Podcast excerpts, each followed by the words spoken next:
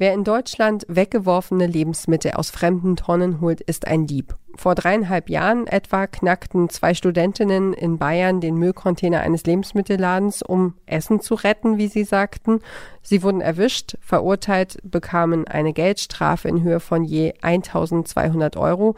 Und das wollten die beiden nicht auf sich sitzen lassen. Also neue Verhandlungen, Sozialstunden, dann der Gang vors Bundesverfassungsgericht in Karlsruhe und auch dort die gleichen Urteile. Der Versuch, genießbare Lebensmittel vor der Tonne zu retten, das sogenannte Containern gehen, steht im krassen Gegensatz zum Problem der Lebensmittelverschwendung in Deutschland. Was können wir tun gegen unsere eigenen riesigen Müllberge? Können wir unser Essen anders behandeln, weniger davon verschwenden? Um diese Fragen geht es heute bei Mission Energiewende. Ich freue mich auf das Thema. Los geht's. Mission Energiewende. Der Detektor FM Podcast zum Klimawandel und neuen Energielösungen. Eine Kooperation mit Lichtblick, eurem Anbieter von klimaneutraler Energie für zu Hause und unterwegs. Wir beschäftigen uns ja bei Mission Energiewende in diesem Monat damit, wie unser Essen das Klima beeinflusst. Wir waren zum Beispiel auf der Streuobstwiese und gedanklich zumindest am anderen Ende der Welt in Brasilien beim Zuckerrohranbau. Und jetzt in der letzten Folge dieser losen Serie soll es unter anderem um die sogenannte Zero Waste Küche gehen und ums Containern eben. Wer Containern und Özdemir in eine Suchmaschine eingibt, der oder die wird tatsächlich schon fündig. Der frisch gebackene Bundesminister für Ernährung und Landwirtschaft Cem Özdemir von den Grünen hat im Bundestag bereits angekündigt, Lebensmittelspenden zu erleichtern. Meine Kolleginnen Claudia Peissig und Rosa Herde haben sich mit dem Thema beschäftigt und die beiden sind jetzt bei mir im Studio. Hallo ihr zwei, schön, dass ihr da seid. Hallo. Hallo. Ja, äh, wir fangen ja hier gerne auch mal so mit kleinen Geständnissen und Unzulänglichkeiten des Alltags an. Äh, wo geht denn euer Verschwendungsalarm an, beziehungsweise welches Lebensmittel habt ihr zuletzt verschwendet? Ähm, also mir geht es tatsächlich wirklich so, dass ich es ganz, ganz furchtbar finde, wenn äh, Menschen Essen auf den Tellern übrig lassen. Ähm, ich habe mir mittlerweile angewöhnt, sogar das Essen, die Reste meiner Kinder dann einfach aufzuessen und mir dementsprechend weniger auf den Teller zu machen, weil ich finde es so furchtbar, wenn Essen, äh, wenn sich Leute so viel auf den Teller machen und dann das Essen wegwerfen. Also so äh, Buffet, Sonntagsbrunch ist deine Hölle. Ja, wenn ich sehe, was die Leute sich da drauf stapeln und dann irgendwie zwei Drittel wieder wegwerfen und dann nochmal neue sich neu holen und oh, ganz, ganz furchtbar. Das finde ich schlimm. Rosa, wie ist es bei dir? Äh, ja, also bei uns ist es auch auf jeden Fall so in der WG, dass ab und zu mal was äh, verschimmelt, also auch so Aufstriche oder so. Und das macht mich dann auch immer sehr wütend. Aber ähm, das ist auch schon besser geworden und wir achten da jetzt alle auch schon viel besser drauf. Sehr gut. Und bei mir ist es so, ich kann oft super schlecht aushalten, wenn jemand den Wasserhahn aufdreht und dann endlos sinnlos laufen lässt. Also Kinder üben ja auch noch Hände waschen und so. Da muss ich mich echt zusammenreißen, äh, fair zu bleiben. Und ja, mein letztes schlechtes Gewissen besteht auf jeden Fall in einer Packung Feldsalat, die ich mal äh, an einem Freitagabend nach der Spätschicht aus Appetit gekauft habe. Nie zubereitet, mehrere Wochen im Kühlschrank stehen lassen, bis er wirklich offensichtlich ungenießbar war mhm. und äh, ich äh, ihn dann erlöst habe. Aber so ist das äh, im Alltag. Ähm, jetzt wollen wir ein bisschen über Lebensmittelverschwendung sprechen. Ihr sagt ja, dass es mittlerweile immer mehr in einem gesellschaftlichen Bewusstsein angekommen ist, dass jedes Lebensmittel, das wir nicht essen, ähm, durch seine Produktion auch die Umwelt belastet hat und dass wir da was verschwenden und was vergeuden. Ist das tatsächlich so oder sind wir da einfach in so einer Ökojournalismus-Bubble, in der wir uns gerne bewegen? Ähm, also ich würde sagen, es ist auf jeden Fall beides und ich kann dieser Bubble auch auf jeden Fall sehr zustimmen. Also gerade auf Instagram sieht man das da ja auch besonders, dass da sehr viele Influencerinnen das so sehr präsentieren und ähm, genau, also ich würde schon sagen, dass auch in unseren Kreisen da schon diese Bubble gibt, auf jeden Fall. Aber du sagst auch, dass das äh, sozusagen viele Follower, also dass man an der Zahl der Follower auch sehen kann oder der FollowerInnen, dass, dass sich mehr Leute dafür interessieren oder wie ist dein Eindruck? Also würde ich schon so sagen, aber die Frage ist natürlich dann immer, ne, inwieweit setzen das dann die Followerinnen dann auch um? Ja, obwohl ich auch denke, dass es da mittlerweile viele Initiativen im Alltag gibt, die man sieht. Eben zum Beispiel, also bei uns um die Ecke gibt es mehrere Fahrräder, die immer regelmäßig mit Essen ähm, bestückt werden. Oder es gibt ja auch ähm, diese Apps Too Good To Go zum Beispiel oder immer mehr unverpackt Läden, auch in kleineren Städten. Und ich denke, dass es generell schon auch an den Köpfen der Menschen angekommen ist, dass wir darauf achten, weniger Lebensmittel in den Müll zu werfen. Du hast dir ja auch so ein paar Zahlen und Fakten dazu angeguckt. Claudia, sag doch mal, was, was gibt es über Lebensmittelverschwendung im Moment zu sagen? Oh, ganz schön viel. Also ich fand es wirklich ganz schön krass. ähm, denn allein in Deutschland wirft jeder Mensch im Jahr etwa 70 Kilogramm Lebensmittel in den Müll. Das ist ungefähr das Gewicht eines ausgewachsenen Wildschweins. Ein Wildschwein. Okay, den Vergleich, den kannte ich bisher tatsächlich noch nicht, aber mir ist auch mal ein Wildschwein begegnet. das kann man sich nicht vorstellen, so mitten am Tag. Die sind echt riesig, die Viecher. Und das war, glaube ich, eher ein schmales Exemplar. Also jedenfalls kann ich mir das bildlich sehr gut vorstellen. So ein Wildschwein. Okay, das ja. ist eine ganze Menge. Ähm, wenn man das nochmal hochrechnet, dann wird es nochmal viel, viel deutlicher. Denn ähm, allein Deutschland produziert 18 Millionen Tonnen Lebensmittel buchstäblich für die Tonne. Mal so zum Vergleich. Ein Elefant wiegt etwa so fünf bis sechs Tonnen und Deutschland wirft 18 Millionen Tonnen Lebensmittel weg, jedes Jahr. Also einfach dadurch, dass wir Sachen nicht verbrauchen oder dadurch, dass unterwegs irgendwie Sachen, also Essen entsorgt wird, das quasi nicht in den Handel gelangt oder woher, wie, wie kommt es, dass wir so viel einfach komplett in die, in die Mülltonne arbeiten? Ja, das sind ähm, zwei Dinge. Einmal eben die ähm, im Haushalt wird sehr, sehr viel weggeworfen. Ähm, habe ich ja eben gerade schon erwähnt. Und dann aber auch sehr, sehr viele Lebensmittel, die es noch überhaupt nicht mal mehr vom Acker in die Läden, in die Ladentheke schaffen. Mhm, okay.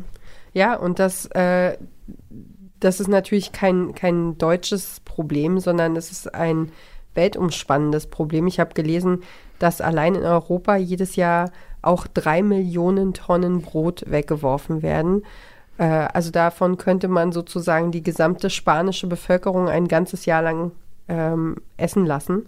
Also, und weiß nicht, ob ihr solche Bilder im Kopf habt, aber ich habe auch schon mal eine Doku gesehen über Brot und Brotverschwendung, also so eine so eine Lagerhalle voll mit, äh, bis oben hin mit alten Brötchen und Toastbroten und, und Broten und Baguettes, so, das auch einfach nicht mehr aus dem Kopf, so ein Bild, ne? Ja, auf jeden Fall. Und wie gesagt, ähm, ich habe ja schon, also mit mir, genau, das ist krass, so eine unglaubliche Verschwendung an Essen. Und mir ist bei der Recherche auch aufgefallen, ähm, dass sich allerdings die meisten Statistiken eben nur auf die Lebensmittel beziehen, die vom Supermarkt aus im Müll landen. Das hatte ich ja eben gerade schon erwähnt. Ähm, oder eben in privaten Haushalten. Aber die Lebensmittel, die es eben vom Acker gar nicht erst in die Supermärkte schaffen, ähm, die werden eben bei, bei den meisten Statistiken gar nicht mitgerechnet. Und wenn man das nochmal dazu rechnet, dann wird ein Drittel der Gesamtproduktion einfach entsorgt. Und das sind noch gute Lebensmittel. Das muss man dazu sagen. Die sind alle noch genießbar. Und was ich so furchtbar finde, von diesem ganzen Essen könnten 12 Milliarden Menschen versorgt werden. Nochmal kurz zur Erinnerung, im Moment leben etwa 8 Milliarden Menschen auf der Erde. Und man könnte mit diesen gesamten, mit der Gesamtproduktion von Lebensmitteln, die hier auf der Welt produziert werden, 12 Milliarden Menschen ernähren. Aber es leiden so viele Menschen Hunger. Also im Grunde müsste man es umverteilen. Wenn man es klug umverteilen würde, würden wir also wir hatten das ja in der, ähm, in der Folge äh, zur Mode, ne? Also dass wir mehrere Jahre, wenn wir aufhören würden, ähm, Kleidung zu produzieren, könnten wir irgendwie noch 15 Jahre Sachen anziehen, ohne dass irgendjemand ähm, Schaden nehmen würde. Also es ist, ja. Es ist ein bisschen unfassbar, was wir, womit wir uns dann doch hier immer wieder beschäftigen müssen. Aber es ist, ja, also, ja, ist echt furchtbar, dass wir da nicht hinkommen, dass die Menschheit es nicht schafft, ähm, den, den Ausgleich hinzubekommen. Mhm. Ja, und es ist ja auch schon sehr lange bekannt, ne? Und ähm, dass an, gemessen an den Lebensmittelproduktionen eigentlich niemand auf der Welt so Hunger leiden müsste, theoretisch. Und hast ja schon gesagt, dass gleichzeitig aber trotzdem ein Drittel von einem Essen so weggeworfen wird. Ja, naja, und da herrschen eben auch mal so Ideale bei uns in unseren Köpfen wie Obst oder Gemüse auszusehen hat. Also zum Beispiel Möhren mit zwei Trieben oder eine krumme Gurke, die landen dann halt, also kenne ich auch. Wenn ich einkaufen gehe, dann kaufe ich halt auch eher die gerade Gurke. Ja. Lässt sich ja auch ein bisschen praktischer verarbeiten im Grunde. Also das ist ja auch so ein, ja, ist ja, ja. Ne? also viele Leute sind ja so, ne, also ich meine, klar, äh, macht es einen Unterschied, wenn ich einen Möhrensalat machen will äh, und ich will die Möhre schälen, dann macht das einen Unterschied, ob die gerade ist oder ob die schief ist. Ja, so. aber ich habe einen kleinen Schrebergarten und wenn ich da eine krumme Gurke habe, dann verwende ich die. Ja klar, hm, aber so. also nur, es war jetzt, also es geht mir, es geht mir ja nicht, ich weiß. also. Aber das ist so dieses, wenn man ja, warum verwende ich es im, im, im, bei mir, aber nicht, wenn ich, ähm, wenn ich einkaufen gehe? Da könnte ich doch genauso gut auch eine krumme Gurke kaufen eigentlich. Absolut, weißt du? genau. Und es gibt auch wirklich tolle Initiativen, die, äh, die genau darauf setzen, ähm, die dieser Verschwendung wirklich ein Ende setzen wollen, indem, also zum Beispiel ähm, gibt es eine Firma, die heißt Culinary Misfits, die sitzen in Berlin und die nehmen halt eben diese überdimensionale Zucchini, an die sich keiner rantraut, oder die Möhren mit drei Beinen oder die super knolligen Kartoffeln, die völlig verwachsen sind und machen daraus ähm, gutes Essen. Und, äh, und ich habe es auch äh, tatsächlich in den letzten Wochen und Monaten im Supermarkt ein paar Mal gesehen, dass es so Suppen und, äh, und Soßen gibt, äh, die eben aus krummem, krummem Gemüse gemacht sind, ähm, von Rettergut zum Beispiel. Mhm. Und ähm, ja, also es gibt so ein paar, äh, nicht nur ein paar, sondern sehr, sehr viele Initiativen, die sich kümmern, die äh, nach Ideen und nach Lösungen suchen. Und ähm, wenn wir jetzt nochmal zurückgucken auf die Verschwendung, ähm, Claudia, wenn man es genau nimmt, handelt es sich ja dabei auch um eine Überproduktion, oder? Also da hängt dann ja auch unser, unser Klima wiederum dran und alles, was wir an Essen produzieren, das braucht auch Ressourcen. Ja, ganz genau. Also zum Beispiel eben Acker für die Anbaufläche, Wasser, Strom für die Ernte und so weiter. Naja, und im Laufe dieser ganzen Produktion wird eben auch entsprechend CO2 ausgestoßen. Du hast es ja eben schon, oder wir haben es ein paar Mal schon angesprochen, ein Drittel an Lebensmitteln, ähm, die wir produzieren, wird weggeworfen. Ähm, heißt das, wir könnten auch ein Drittel an CO2-Emissionen im Jahr einsparen? Ja, ja, und das sind ungefähr 45 Millionen Tonnen an Treibhausgasen allein für Deutschland. Wenn man das vergleicht, wir bauen jährlich eine Fläche der Größe von Mecklenburg-Vorpommern und dem Saarland zusammen völlig umsonst an. Also, denn das alles landet ja wieder im Müll. Also quasi die ähm, Treibhausgase, die für die Anbaufläche von Mecklenburg-Vorpommern und dem Saarland zusammen bebaut werden, das ist alles für die Tonne. Und ich finde das so krass krass. Und weil Mecklenburg-Vorpommern, ich weiß es leider einfach aus Erfahrung, ist riesig. Also es braucht tatsächlich, äh, ich habe es nachher nochmal nachgeguckt vorhin, es braucht mindestens drei bis vier Stunden, bis man einmal quer durchgefahren ist. Also von, ich sag mal, von knapp vor, äh, knapp hinter Hamburg äh, bis zur polnischen Grenze. Also äh, das ist ein riesiges Bundesland, ne? Und, äh, und ja, und wir sind dann eben bei der Überproduktion eben mit diesen idealen Vorstellungen behaftet, ja?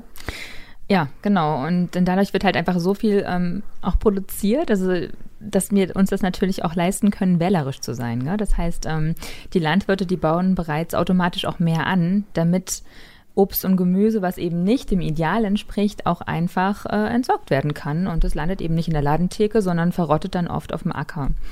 Ähm, ich hatte ja vorhin eben schon mal das Beispiel mit den Möhren und den zwei Trieben angesprochen, aber auch Äpfel, die zu klein sind zum Beispiel. Das entspricht einfach nicht unseren Normvorstellungen und ja.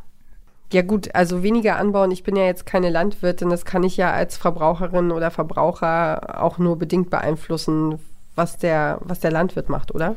Stimmt. Allerdings ähm, hatte ich ja auch erwähnt, dass die meisten Lebensmittel in Privathaushalten entsorgt werden. Das heißt, wenn wir einfach schon bereits weniger einkaufen würden, gäbe es natürlich im heimischen Kühlschrank auch weniger Auswahl. Und das würde dazu führen, dass wir dann auch weniger Auswahl haben und dann eben auch uns da, damit konfrontieren müssen, was wir haben und das nutzen zum ähm, Verbrauchen.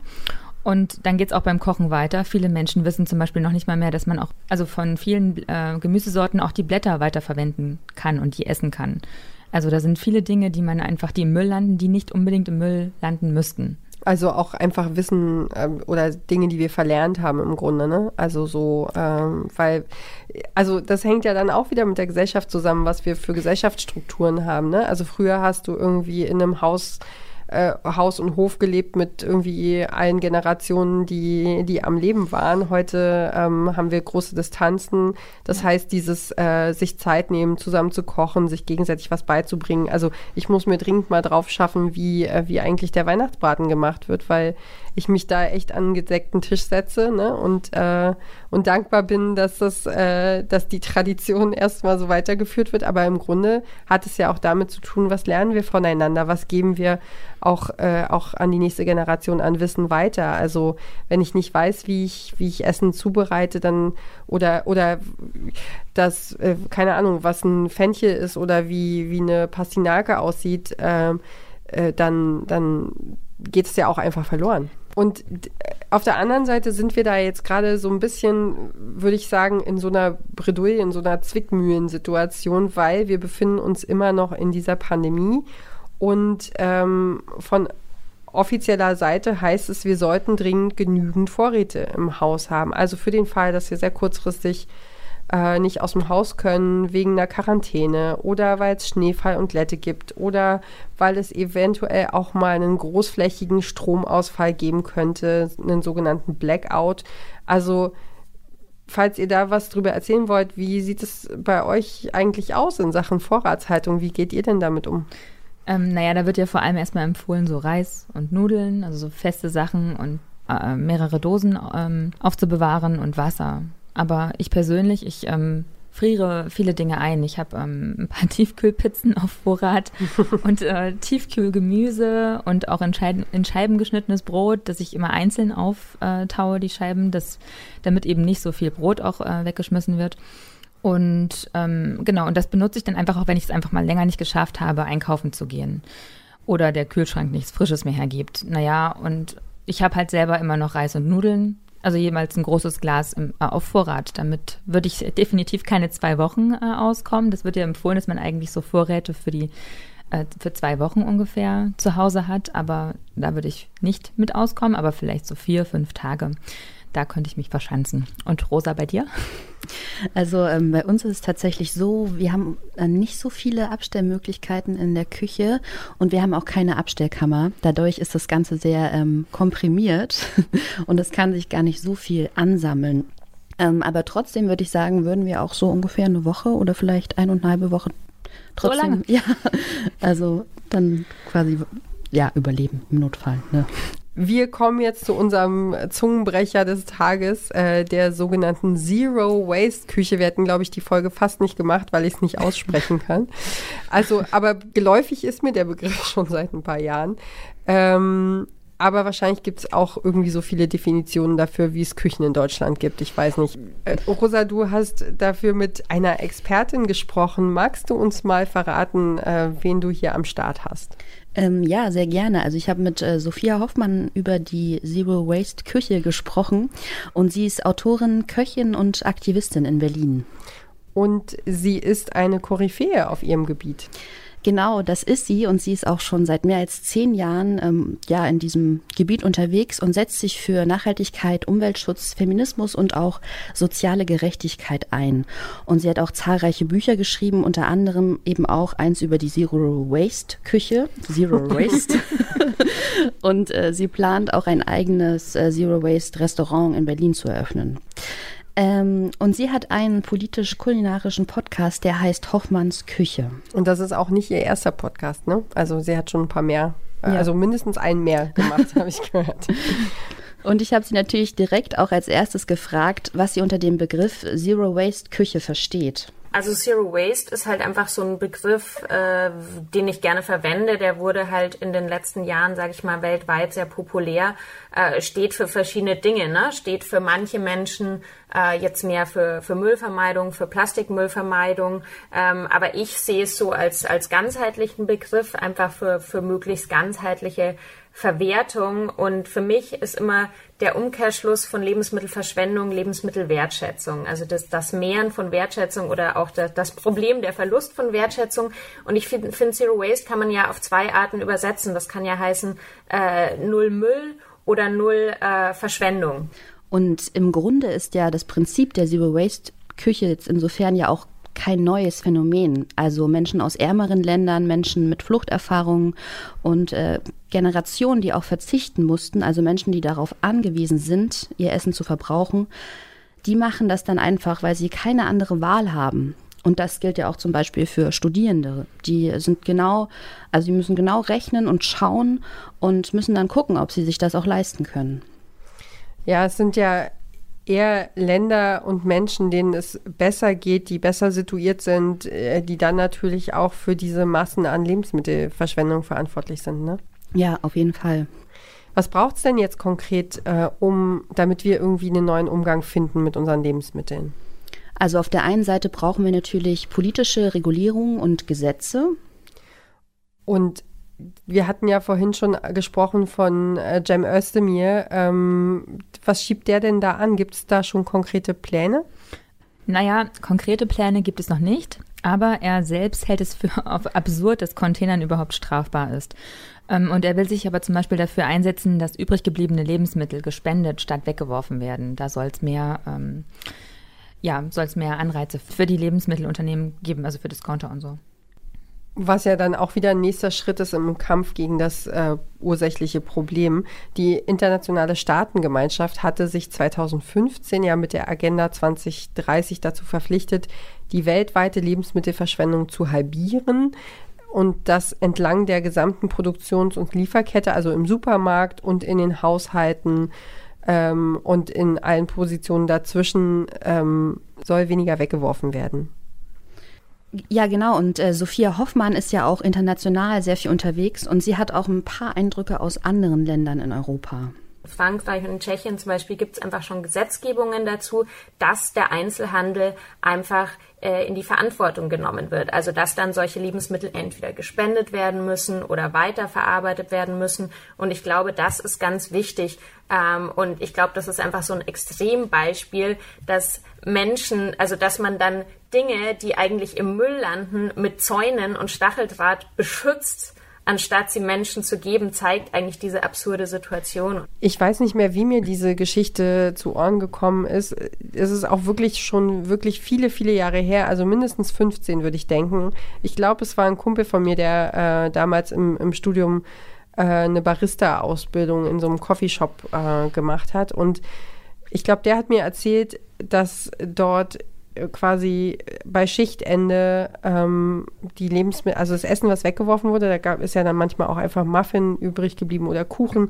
Und das durften die damals dann auch nicht mit nach Hause nehmen, sondern es wurde entsorgt, also aus hygienischen Gründen, weil das natürlich den ganzen Tag irgendwie im Laden in, in, in der Auslage war. Und, äh, und man hat dann das, äh, das Essen mit Spüli, äh, also so auch so ganz offensichtlich äh, mit Spülmittel ver, also drauf, Spüli drauf gemacht, um es wirklich ungenießbar zu machen, damit da keiner mehr rangeht. Also dieser, ne, dieser amerikanische Gedanke, den es ja leider gibt, so dieses, wir könnten ja verklagt werden, wenn jemand unsere abgelaufenen Lebensmittel zu sich nimmt und dadurch einen Schaden erleidet, das wollten die wahrscheinlich damit umgehen. Also da sieht man mal, was für eine was für eine Haltung das vor ein paar Jahren irgendwie noch war und dass, ja, dass, dass sich das natürlich auch auf den auf den gesamten, ja, auf die gesamte Entwicklung so auswirkt, solche, solche kleinen Maßnahmen im Grunde. Ähm, ja, das zeigt auf jeden Fall, das, worüber du gerade gesprochen hast, dass es ja super absurd ist, einfach, ne? Die Gesetze, die es mal gab, und daraus resultiert ja auch eine gewisse Angst, ähm, sage ich mal, noch die dann sich quasi noch weiter wächst bis zur Gegenwart, dass wir immer noch diesen Umgang haben mit diesen ähm, Lebensmitteln. Und deswegen ist es ja auch umso wichtiger, das hat ja Sophia Hoffmann auch vorhin angesprochen, dass es jetzt schon diese Gesetze gibt in Frankreich seit 2016, also diese neuen Gesetze zur Lebensmittelverschwendung beziehungsweise dagegen. Und in Tschechien ist es ja auch komplett verboten, Lebensmittel wegzuwerfen. Und es ist ziemlich schade, denn Deutschland hinkt da noch im Vergleich zu anderen Ländern und ja in der EU allgemein noch ziemlich hinterher. Okay, wir wollen ja nicht nur endlos auf den Problemen herumreiten. Welche konkreten Tipps und Lösungsansätze hast du denn für unsere HörerInnen mitgebracht? Also was können sie tun? Also ganz einfach, Zero Waste beginnt schon beim Einkaufen. Also weniger, dafür mehr Qualität kaufen und gleich aufessen. Also es macht ja eh sehr viel mehr Spaß. So, ne? Auf jeden Fall. Also so Erdbeeren im Sommer, Aprikosen, Kirschen, also nur so viel, wie man verwerten kann. Also das Ganze kann man dann einkochen oder fermentieren, backen. Und ähm, interessant wäre es auch zu gucken, was man eigentlich überhaupt alles essen kann, sagt Sophia Hoffmann. Ähm, es sind so über die äh, Jahrzehnte auch viel, ist auch viel Fehlglaube entstanden. Es gibt auch Menschen, die den Strunk vom Brokkoli nicht essen oder bei den Frühlingszwiebeln die Hälfte wegschneiden oder so. Ähm, also dieses sogenannte Cherry Picking ähm, oder dass ein Apfel eine braune Stelle hat. Ne? Also es gibt ähm, sehr viele Dinge, die man super gut essen kann ähm, und die viele Menschen trotzdem wegschmeißen. Ja, im Grunde müssten wir diese, es gibt ja diese, also zumindest gibt es immer noch das Gerücht von der Geiz ist geil Mentalität, die in Deutschland so vorherrscht. Und im Grunde müssten wir das Umdenken vom Preis auf, auf, die, auf die Lebensmittel, auf den eigentlichen Wert ähm, und das einfach verschieben. Ne? Also hochwertiger einkaufen, dafür aber viel weniger und ähm, geizen beim, bei, bei der Ware. Ja, genau. Und äh, Sophia Hoffmann hat auch noch zwei Beispiele mitgebracht. Mein Lieblingsthema ist da das alte Brot. Ne? Also es gibt in jeder Kultur, die Brot backt, gibt es Brotverwertungsrezepte. Ähm, aber wir haben natürlich einfach, äh, Brot ist aktuell äh, häufig so billig, dass die Menschen keinen keinen Mehrwert drin sehen, die Reste zu verarbeiten und dann landet es im Müll. Ähm, weiteres Thema ist natürlich das MHD, das Mindesthaltbarkeitsdatum, ähm, das von vielen Menschen immer noch als Verzehrdatum missverstanden wird. Das ist es aber nicht. Das muss man einfach immer wieder ganz klar sagen. Verzehrdatum gibt es nur für leicht verderbliche Lebensmittel wie Fleisch, Fisch, ähm, oder Milchprodukte unter Umständen. Ein MHD ist lediglich eine Empfehlung und es passiert überhaupt nichts, wenn man Dinge isst, die schon abgelaufen sind. Nach einer kurzen Pause geht es gleich weiter. Warum Nudeln ohne Soße wie Strom ohne Öko sind? Beides ist ziemlich schwer zu schlucken. Das eine für uns als Menschen, das andere fürs Klima. Deswegen gibt's bei Lichtblick 100% Ökostrom mit flexibler Laufzeit und bis zu 24 Monaten Preisgarantie, je nachdem, was euch wichtig ist. Klimaneutral wird so zum neuen Normal. Okay, die Stunde der Wahrheit, Hand aufs Herz.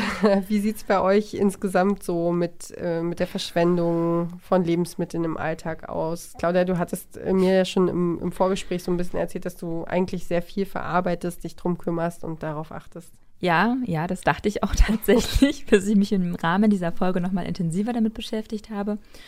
Und dann habe ich schon gemerkt, dass auch nochmal, auch in meinem Kühlschrank gerne mal Dinge nach hinten rutschen und dann irgendwie doch nicht mehr verwendet werden. Ähm, aber ich habe auch zum Beispiel äh, angefangen, also jetzt erst vor ein paar Tagen nochmal auch dann eine Suppe gekocht und habe sogar die Schalen nochmal verwendet, habe die Schalen nochmal als Brühe auch aufgekocht. Also ich habe es nochmal tatsächlich ähm, mir nochmal mehr zu Herzen genommen. Ähm, und ich merke eben auch, was wir ja gerade schon angesprochen hatten mit dem Einkaufen, wenn ich eben einkaufe, dass ich dann doch immer noch mal gucke. Ähm, naja, vielleicht gibt es ja irgendwas im Angebot, was ich noch einkaufen kann, beim Obst oder beim Gemüse. Aber ich versuche trotzdem alles zu verwerten. Und was ich halt nicht verwerten, also was halt dann schon so Richtung, naja, es könnte, ein bisschen matschig ist, dann mache ich da eben Bananenmilch draus oder wenn da Blaubeeren dabei sind, so ein Smoothie oder was auch immer. Ähm, und wir hatten letztes Jahr bei uns im Hof einen Birnbaum, also beim Nachbarhof. Und da waren so tolle Birnen dran. Und die haben die einfach alle in die Tonne ge gekippt. So. Und ich habe die wirklich aufgesammelt und habe dann auch so die, die mit den, die so schon so Löcher drin hatten, habe ich alle aufgesammelt und habe da dann tonnenweise Birnencrumble draus gemacht. Cool, ähm, super lecker. Ja, genau. Also ich versuche das wirklich äh, ja, zu nutzen, aber natürlich ist es nicht immer möglich, alles zu nutzen. Aber ich kann mich da auf jeden Fall auch noch verbessern. Ja, bei mir ist es so, dass ich ähm, mich ja mit dem Thema beschäftige, weil ich ja auch zusammen mit unserer Kollegin Rabea Schlotz den Food-Podcast von Detektor FM mache, die Feinkost. Und ähm, da freue ich mich natürlich, dass da sozusagen die Themen von zwei Seiten miteinander zusammenkommen.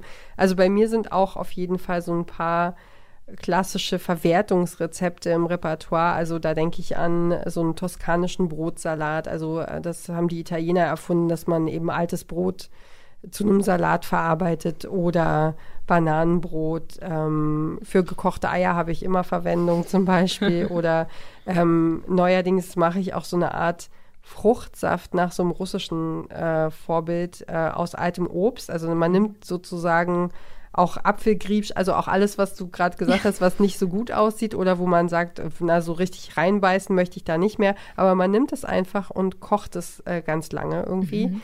Äh, in, in viel, viel Wasser und dann kriegt es so ein, dann wird es so ein dickflüssiger, saftartige Flüssigkeit und es schmeckt super gut und ist sehr erfrischend.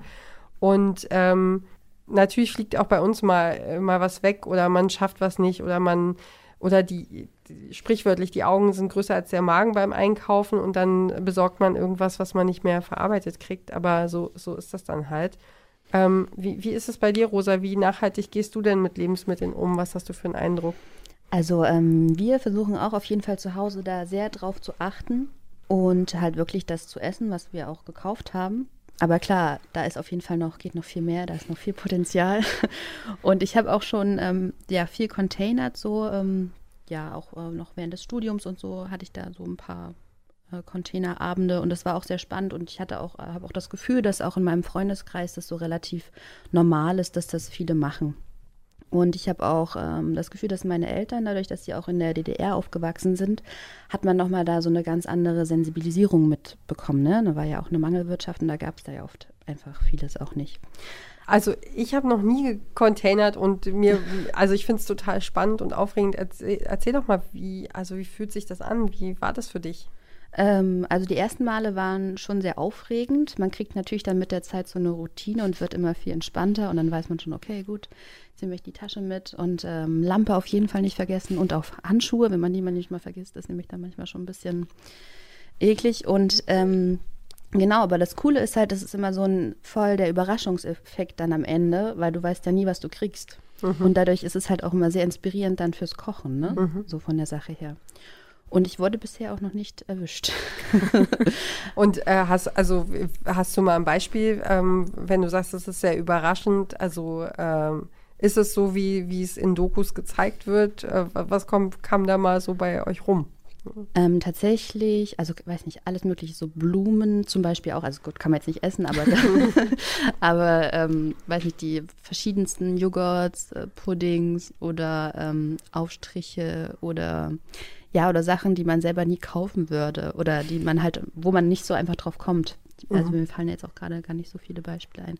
Tatsächlich auch gibt es auch ab und an äh, sehr viel Fleisch. Das habe ich auch schon mal gesehen, dass so ein kompletter ähm, Container oder ne, einmal komplett voll war mit Fleisch. Und das krass. war so, ja, ziemlich abgefahren, das so zu sehen. Also, ja, aber äh, auf jeden Fall eine, eine wirklich interessante Erfahrung. Ne? Also das, ja, da, also Müll ne? Also das, was andere als Müll kennzeichnen, irgendwie umzukonnotieren in, ähm, das ist noch gut. Das ja. kann man noch essen, so, ja. Voll.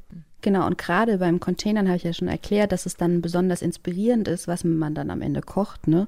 Und ich fand es aber auch nochmal sehr wichtig, was mir ähm, da Sophia Hoffmann gesagt hat. Also sie hat mich da auch sehr inspiriert und auch sehr viele Tipps verraten, was wir noch alles eigentlich so weiterverarbeiten können und wo man so gar nicht drauf kommt. Zum Beispiel war da auch das Beispiel mit dem äh, Zwiebelschalen, also dass man die einfach zerhäckseln kann und die dann als Gewürz weiterverwendet das ist dann vielleicht schon ein Thema für Fortgeschrittene. Ich bin schon froh, wenn die Menschen mal ähm, verarbeiten, was sie zu Hause im Kühlschrank haben. Aber klar, also in meiner Küche ähm, ist das ein Thema und da äh, habe ich natürlich auch, äh, teile ich auch Ideen dazu, wie man dann eben im nächsten Schritt auch Lebensmittel so ganzheitlich wie möglich verwerten kann. Zwiebelschalen sind ein Beispiel. Viele Menschen wissen auch nicht, dass man ausgetriebene Zwiebeln noch sehr gut essen kann.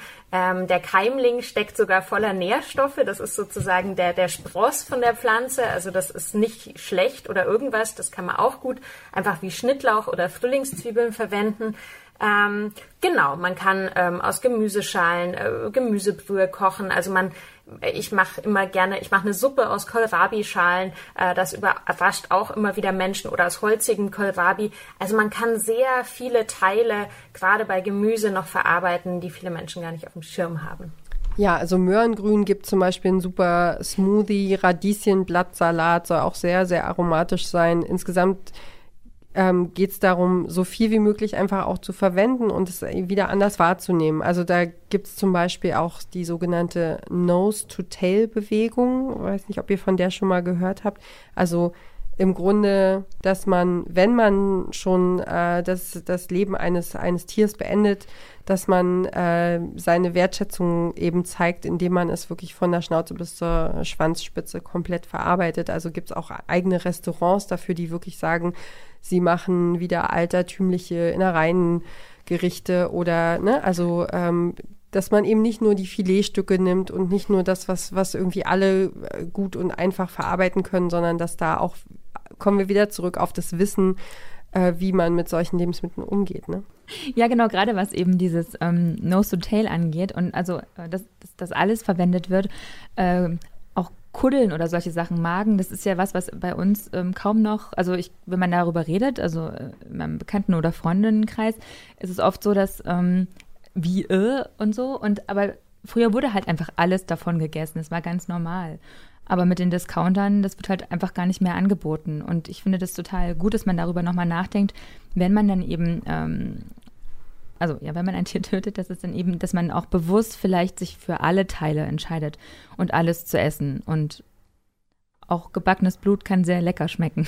Ja, aber das ist, und da sind wir genau an der Grenze zu, äh, ne? also dass uns ja auf der anderen Seite auch immer gezeigt wird, Veganismus ist der einzig gangbare Weg und wir müssen aufhören, äh, Fleisch zu essen, wir müssen vegetarisch leben. Und weil Fleisch ja auch wiederum sich aufs Klima auswirkt, also was eine Kuh an, an Stoffen verbraucht, bis sie, äh, bis sie zu Fleisch verarbeitet werden kann. Also es, ja, es ist, es ist ein Kreislauf und ähm, also es gibt diese Nose-to-Tail-Bewegung, wurde dann ja auch übersetzt in die vegetarische Bewegung als Leaf to Root, also von, vom Blatt bis zur Wurzel, das ist das Pendant dazu. Und, äh, und da geht es eben auch darum, wirklich alles zu verbrauchen, was, was, man, noch, äh, was man noch verwerten kann und, äh, und auch festzustellen, dass man nicht äh, keine Ahnung, die Kohlrabi-Blätter, dass, dass das alles irgendwie auch guter Salat ist und dass zum Teil, dass zum Beispiel die Kohlrabi-Blätter, glaube ich, mehr äh, Energiestoffe haben als die, als der Kohlrabi selber, solche Sachen, ne? Also ja. Das wusste ich noch gar nicht. wir, Krass. Ja, wir müssen, glaube ich, auch wirklich einfach äh, so ein kleines Ding umdenken, einen kleinen Schalter umlegen, um was fürs Klima zu tun, um was zu ändern. Ähm, ja, um, um eine Entwicklung anzustoßen. Ja, ähm, genau. Also das sind auf jeden Fall auch äh, voll wichtige Punkte und das hat Sophia Hoffmann nochmal betont. Also Lebensmittelverschwendung in dem Maß, wie wir sie äh, in den Industrieländern heute betreiben, ist ein absolutes äh, Klimaproblem. Wir verschwenden einfach unglaublich viele Ressourcen. Ähm, mein Lieblingsbeispiel ist immer das Brot. Ähm, jede fünfte Backware, da gab es mal eine Studie dazu, äh, landet in Deutschland im Müll. Das ist eine Anbaufläche von der Größe der Insel Mallorcas jedes Jahr, die nur Getreide verschwendet wird. Jetzt kann man sich ungefähr ausrechnen, was das an Wasser, an Arbeitskraft, an ne, Ressourcen kostet. Und ähm, das ist für mich auch immer das Thema, wenn es dann zum Beispiel um pflanzliche Küche geht. Also wenn äh, na, jedes Schnitzel, das weniger gegessen wird, ist besser fürs Klima. Man muss es wirklich am Ende des Tages so sagen. Also wenn wir achtsamer mit unseren Lebensmitteln umgehen würden, ähm, wäre das einfach auch besser fürs Klima am Ende des Tages. Wie denn zum Beispiel?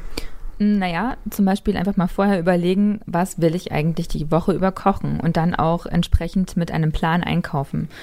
Ähm, und dann ist ein weiteres Beispiel einfach gekochtes, das übrig ist. Es ist wichtig, dass das schnell in den Kühlschrank gestellt wird. Ähm, und dann kann man es auch, also nachdem es abgekühlt ist, dann kann man es auch ähm, nochmal essen. Also nur weil, weil es schon gekocht ist, heißt es ja nicht, dass man es nicht nochmal essen kann. Also, oder man kann es auch weiterverarbeiten, irgendwie Kartoffeln, die dann ähm, übrig geblieben sind oder so. Ähm, oder eben Dinge, die übrig sind, auch einfrieren ja, oder was ich ja gesagt hatte, ein paar Tage später einfach die Dinge kombinieren mit anderen Lebensmitteln. Mhm. Mhm. Aber allerdings ist ja auch so, dass es nicht ausreicht, jetzt immer nur die Verbraucherinnen da quasi zur Verantwortung zu ziehen. Also Sophia Hoffmann ist der Meinung, dass da die Politik ja auch noch viel mehr tun könnte. Aber es gibt natürlich eine Industrie, die sehr daran interessiert ist, uns möglichst viel Lebensmittel zu verkaufen. Und ich glaube, da braucht es schon äh, auch eine gewisse äh, politische Regulierung. Die gibt es in Deutschland noch nicht. Also zum Beispiel, dass der Einzelhandel verantwortlich gemacht wird ähm, für überschüssige Lebensmittel äh, oder dass wir dann so Themen haben, wie das äh, Dumpstern äh, strafbar ist in Deutschland, wenn Menschen eigenständig versuchen, Lebensmittel zu retten.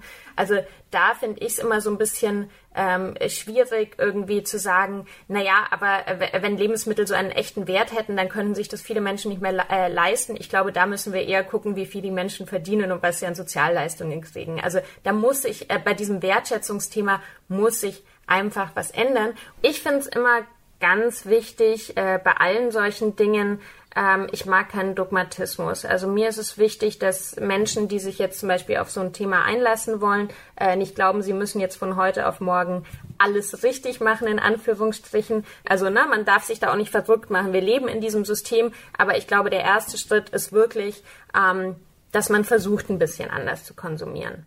Und ähm, genau, das ist ein Prozess.